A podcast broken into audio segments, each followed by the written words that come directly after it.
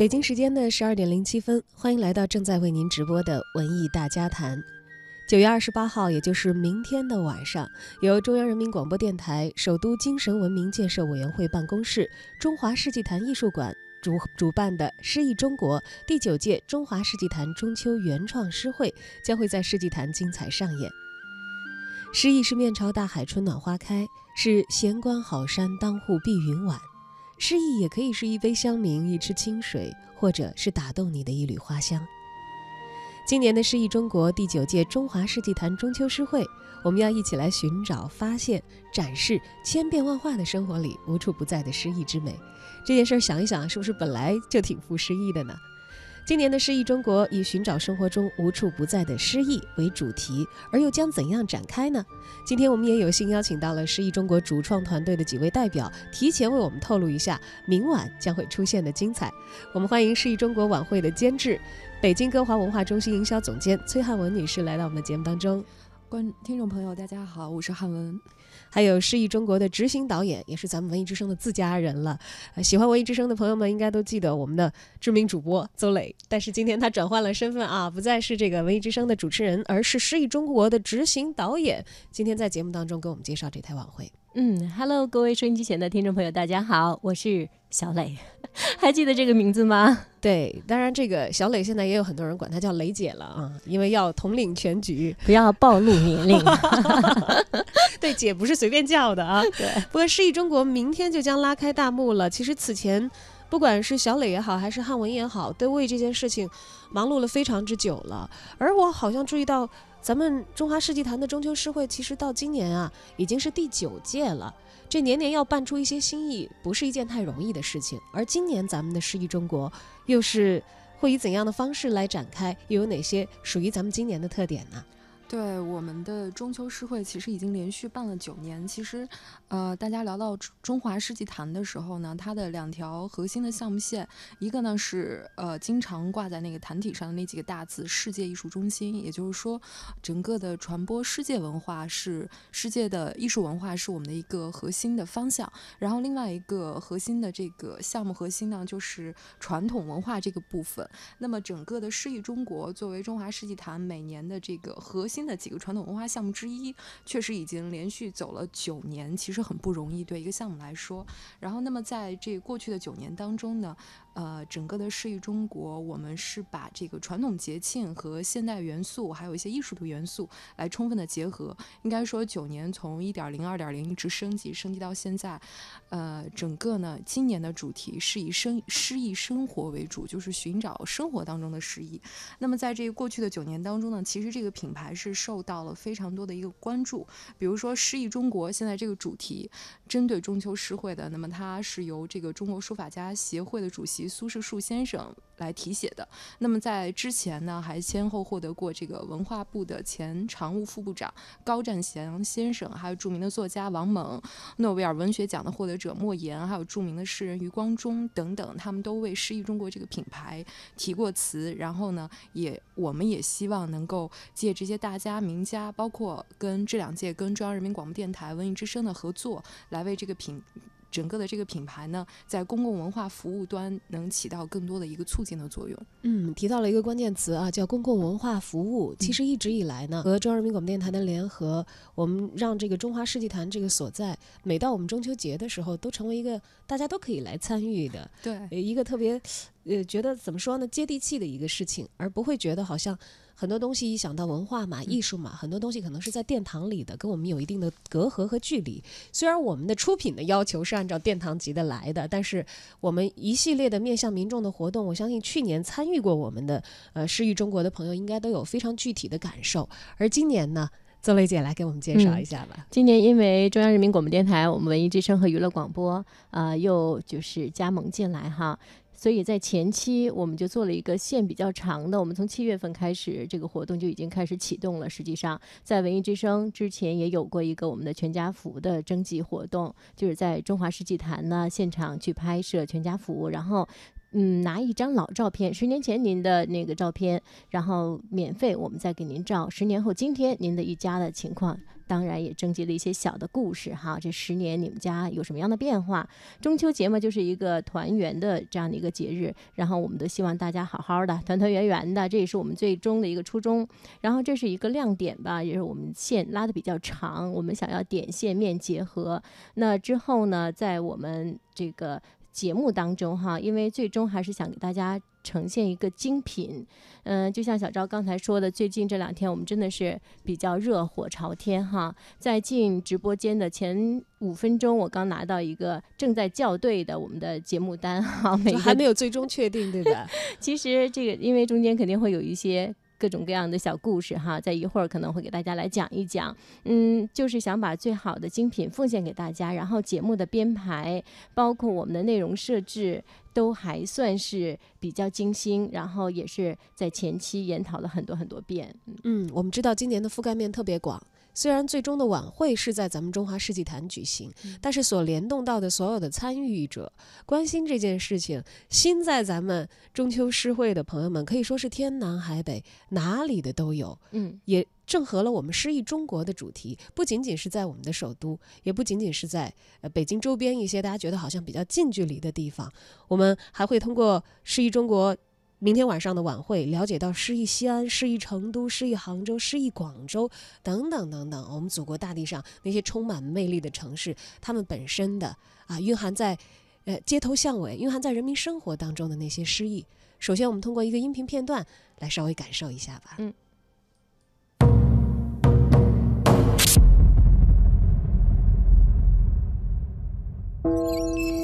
西安，千年古都。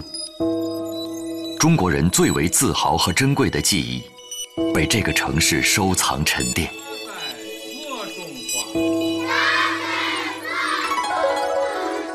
走进西安，就像走进了中国历史的博物馆。从女娲补天、仓颉造字，到周礼秦制、汉风唐韵；从骊山脚下、华清池边，到大小雁塔。皇家陵园，无数的远古神话、史书典籍、古迹遗址，诉说着它的辉煌和沧桑。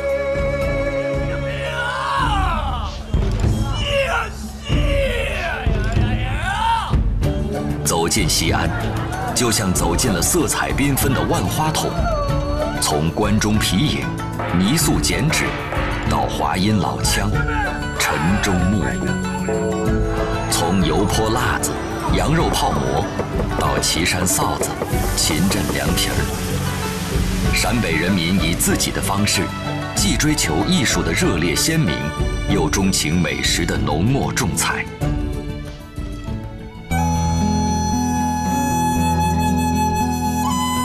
川原相接，八水环绕，物树民风，人杰地灵。这就是西安，千年文化古都，华夏精神故乡。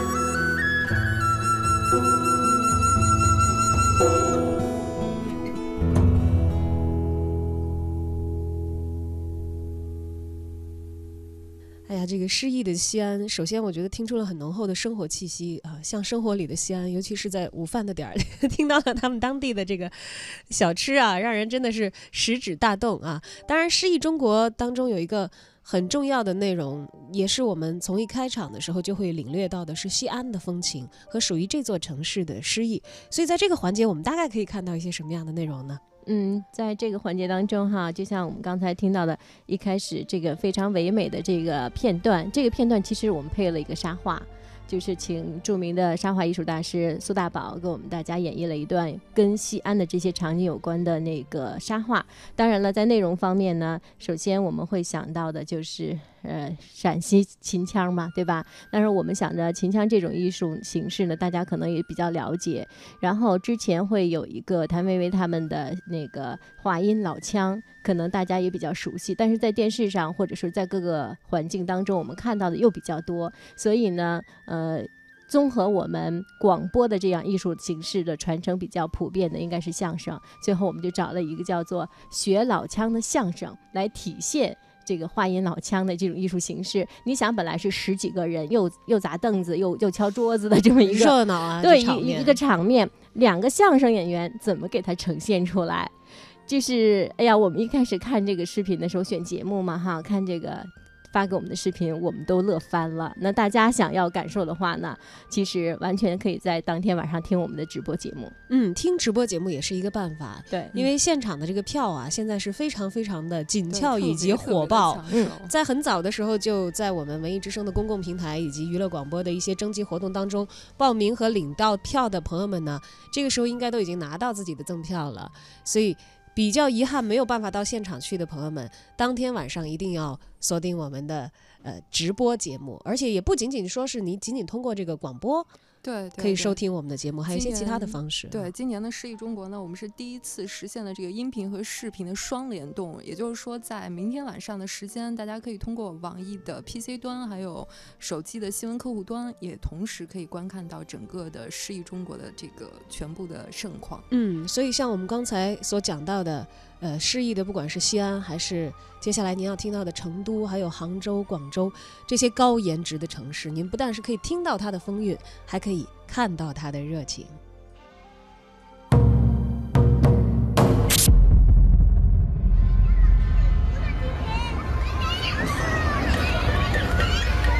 成都是一个你去了就不想回来的地方。草堂杜甫。锦里武侯，都江古堰，青城山幽。从诗词里淌出的浣花溪，从古风中走出的望江楼，一条车水马龙闹不过的春熙路，两条青砖黛瓦画出来的宽窄巷。在成都，就算夜里三点。也能一锅红油配浊酒，辣嘴灼心吃兔头，味道巴适的不得了。成都的火锅就是又麻又辣，你多吃几次就习惯了。在成都，人生没有急难事，有话叙叙谈，有愁缓缓解，林林种种，慢字为首。在成都，快乐是最高哲学。一世居民办茶客，临街而坐，品茗论道，便是诗意生活。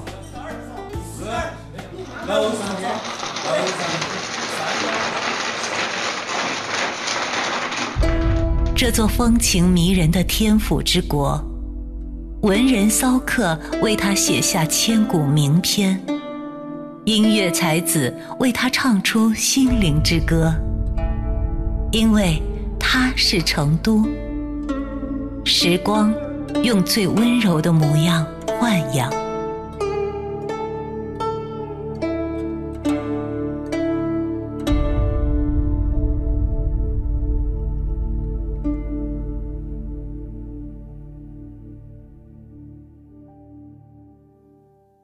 刚才我们听到的声音片段呢，也来自您即将在明天晚上我们的第九届中华世纪坛中秋诗会诗意中国现场所领略到的成都的城市风情的一个部分的环节。而此时呢，我们诗意中国的总统筹，也是明天晚上晚会的主持人阿杰也来到了我们的现场。嗯，大家好，我是阿杰，而且刚刚从这个现场回来，我们的整个搭建的进度呢都非常的顺利。然后今天晚上的五点钟开始，我们会在这个世纪坛有一次整体节目的连排。对。我们会把整体的效果呢做一个把握，再做一个最后的调整。比如说根据时间和节奏，呃，希望在明天晚上能够，无论是给现场的观众，还是视频那头的网友，包括收音机前的各位听众，呈现一个比较完美的、富有诗意的中秋诗会。哎，说到诗意，其实靠近中秋节，大家都会觉得自己心里的这个意性会逐渐的浓厚起来。嗯。而世纪坛其实我们知道它的造型是一个日晷的造型，对，它是特别特别的，用中国的阴阳的观念来说的话。它好像既富含阴阳，它又是一个朝向太阳的一个一个设施的一个存在。但我们的中秋诗会又是晚会，我们在这个场地会有一些什么不同的玩法呢？哎，这个你就问到点儿上了哈，我就来替那个咱们世纪坛的这个同事来说一下。呃，因为世纪坛的指针其实是能够转动的，但是很多朋友去世纪坛这个 参观过，可能没有发现这一点。我记得我是在世纪坛刚刚落成的时候，然后当时去，然后我就站站在这个这个这个圆台上面，但是我突然发现，我过了一会儿，为什么我眼前的事物在改变那个角度？它很慢，很缓慢的在转动。所以如果你只看一眼，你是察觉不了的。没错，你得要过一段时间你再看，你会看到它的变化。嗯，我们就希望把这个指针呢，除了它是一个日晷以外，我们希望它这个指针呢也有一种指向的意味。所以呢，我们刚才说到选取了像西安、成都、杭州，然后广州代表岭南，包括这样的一些城市，我们怎么把它串起来呢？实际上就是用。世纪坛日晷的这一根指针，那么我们明天晚上呢，会让这个指针呈现一种光效，然后直指苍穹。那么它会进行这个转动。当这一束光指向某一个位置的时候，实际上它就开启了那一个城市的篇章。它会从西安开始，然后最后回到北京。实际上呢，就是绕着我们整个的这个中国，然后转了这样一圈儿。哎，还真是。你你说起来。我关注到，从成都再到杭州的话，它已经是从西南的城市。到了东南的城市了，嗯，对，呃，都不是特别难，就到了东边吧，对吧？东部沿海的城市了。而杭州这次也在我们这个呃诗意中国所展现诗意的城市之列。其实光是听到这名儿就觉得已经够诗意的了。中国多少文人聚集过的一个地方，而且几乎中国很多这个脍炙人口的爱情故事都发生在那一块地方。呃，无论是这个白娘子和许仙的断桥相会，对吧？嗯，你看他们会借伞，因为借了伞还得还，就这样至少见两面。包括像《梁祝》《化蝶》等等等等，就是当年在他们头上下过的雨，然后也落在今天的人的肩膀上。我们能够在同样的一片天空下，去跨越时空的界限，感受这样的一份浓浓的情愫。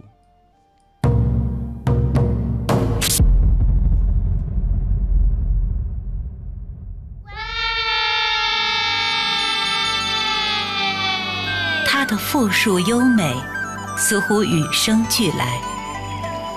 它的湖光山色，恰如桃源仙境。杭州是一首诗，一幅画，一个永远讲不完的动人情话。江南忆，最忆是杭州。禅静的灵隐寺。浩渺的千岛湖，翘旗的天目山，悠久的大运河。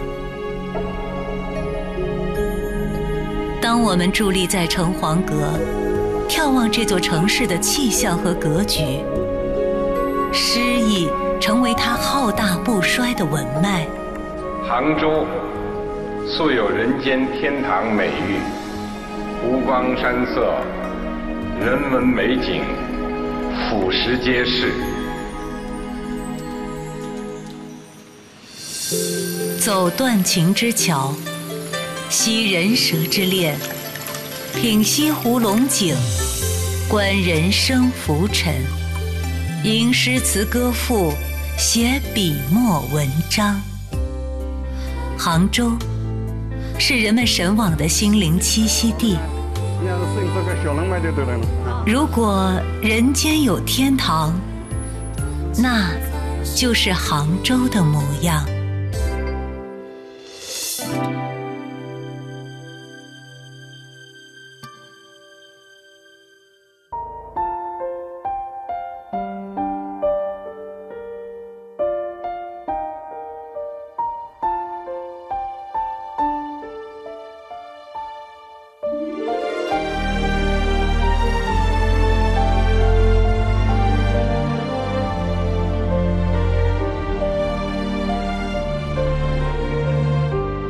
好的，欢迎回来文艺大家谈的下半时段，我是主持人小昭。在上半段呢，我们跟大家一起分享了即将在中华世纪坛明天晚上和大家见面的诗意中国及第九届中华世纪坛中秋诗会的相关内容。那么下半时段，我们继续请诗意中国的总统筹以及主持人阿杰，还有诗意中国的晚会监制、北京歌华文化中心的营销总监崔汉文以及诗意中国的执行导演邹磊三位。跟我们继续剧透一下 明天晚上大家即将了解到的内容啊啊！话说诗意中国，中国之大，大家在不同的地方可能吟诗啊用的语言都是不一样的。没错，这咱们在北京要是办一台晚会，都用普通话的话，其实有的时候少了一些方言的韵味在里头。北京的话也有京腔京韵嘛，对吧？嗯我们北京的环节特意做了这样的安排，然后在其他的环节，你比如刚才我们提到那个成都。但现在就是特别有代表性的一首歌，恰恰是一个北京人写的《成都，成都》，对吧？然后，但是如果说往往往这个东南方向走，走到广东的话，就岭南一带，我们就会有一些这个其他的安排了。哎，嗯那个方言确确实实就跟咱们普通话的差别就会比较大了。嗯，对。呃，而且呢，那个是属于呃古汉语，然后留存到今天的一种活态的保存。我们这么讲的话，因为普通话实际上阴阳赏去四声，再加上这个轻声的话呢，和之前古汉语的这个八声音阶是是不太一样的。但是你比如说在这个呃吴越语系啊里边就保留了很多这个古音，所以我们看到很多的这个诗词，如果是用广东话呀，或者是这个闽南语的方式来进行表达的话，恰恰有一种。非常美的韵律和流动性在里边儿。哎，这得要问一下我们的执行导演小磊姐了啊。嗯那阿杰说的是哪个节目？阿杰说的是，呃，我们在策划的时候，但是。呃，是想要这么呈现，可是考虑嗯到中央人民广播电台要推广普通话，所以呢，我们把这个呈现呢放在粤语歌曲联唱了。说的特别好。哎，就是唱的比说的还要会更好听一些，是吗？对，是这个意思。然后你比如说，我们刚才说的广东，它除了那个我们说的粤语，它代表佛山、广东那边文化的还有武术，所以我们在这个表演方面呢，还请了武术表演。当然，每个城市的时候哈，做诗意中国这样的大的策划的时候，一定会少不了我们的诗嘛。所以每个环节一开始都会有七言呐、律诗这样的古诗词作为代表，然后嗯引出这一场就是这样的一个环节，一个大的氛围。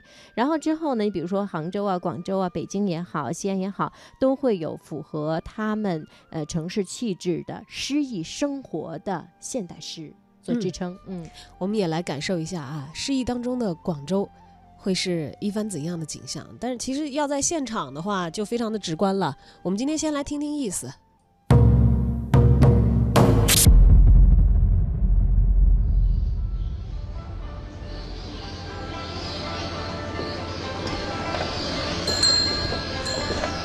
清晨，烟雨西关，花团锦簇。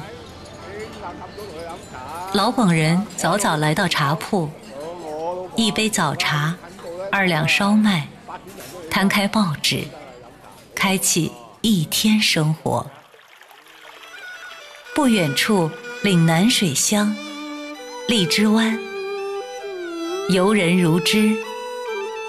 历经风雨存留下来的骑楼建筑，承载着一代人的辉煌记忆。中山七路恩隆里三十四号陈家祠，典雅庄重，坐在祠堂廊檐下，好似还能听见一百多年前陈氏宗亲的朗朗书声。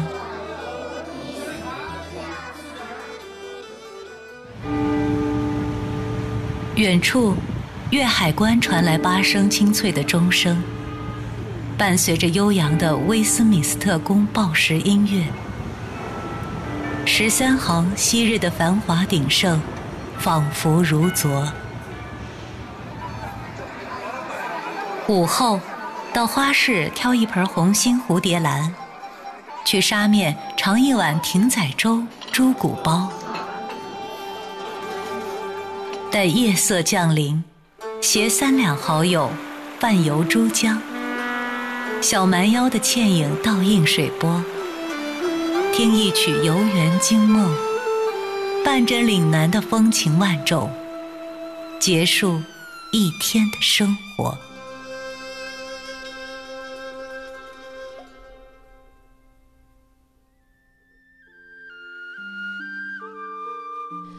虽然听的都让人很醉啊，嗯尤其是我们关上话筒，大家还在互相交流，大家至于广州的印象以及对于粤菜的体验等等等等啊。但最终这个实际的活动，我们还得要落到咱们北京来嗯啊。明天晚上，其实现在我们进入到一个最终的大晚会的准备的一个倒计时当中，应该说是最紧张的一个环节了。对呀、每个人都很紧张。昨天汉文，呃，急急火火的给我们的朋友圈里面发了一个，呃，不是，应该是我们的群里面发了一张，说你们的直播间是在这儿吗？我觉得现在就是说，嗯，因为之前的准备工作我们做了很多，所以呢，其实吧，倒有一种这个水到渠成的感觉。现在的压力在于哪儿呢？在于嗯票不够，对这事儿，其实我们刚整个才从导演组的朋友们都进不去。对，得要得要真的是工作人员们要有这个自己的工作证，甚至很多时候嗯工作人员连自己的亲属都牺牲了，我们没有办法这个照顾到那么本来就没多的朋友，考虑亲属。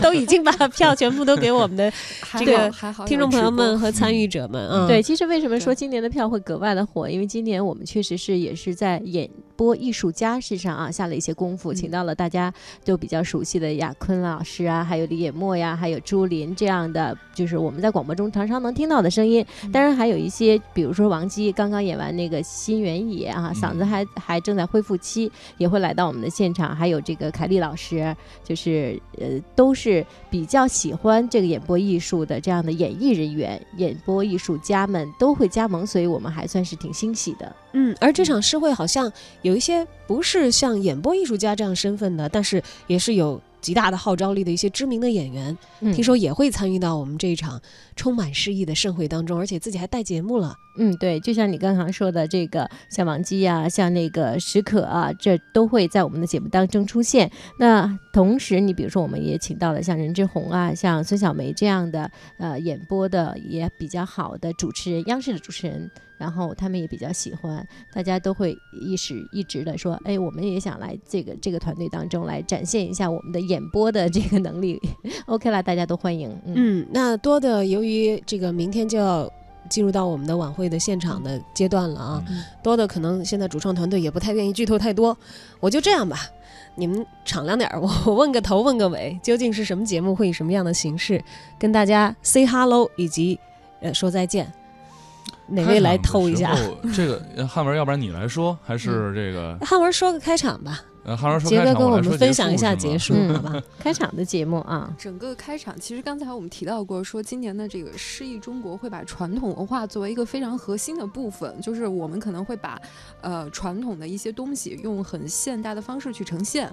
那么其中呢，关于非遗、关于古汉字等等这些内容，也都会在这个诗意中国的这个晚会当中表现出来。那么我们这次的开场呢，其实是从汉字出发的，就是我们在现场可能会用一个跟中秋、跟这个诗意、跟我们的这个传统文化都密切相关的一个汉字作为一个开篇，然后把大家从故事、古文化和象形的这个角度引入到我们整个的一个大故事当中。只能剧透到这儿，不能再多了。听得出来，应该视觉上承担的任务是很重的啊，嗯让大家有一个很直观的。至于结尾的话，哈，我是想说呢，这一次我们在准备这一台晚会的时候，我们考虑的是打破以往的一些概念，就是比如说主持人是介绍下面的节目，或者说在延展上面的节目，不要这样。就是我们希望每一个节目，无论是主持人的出现，还是我现场话外音的这个播放，包括我在舞台上的任何节目呈现，它是一个整体。就是它是无缝链接的，同时，呃，任何的环节都不会打破一个诗歌的意蕴。我们会通过各种的方法，让整台晚会的这种完整性和平滑度非常的强。就是从我们节目一开始的话，大家就会进入一个呃诗意悠远的状态当中。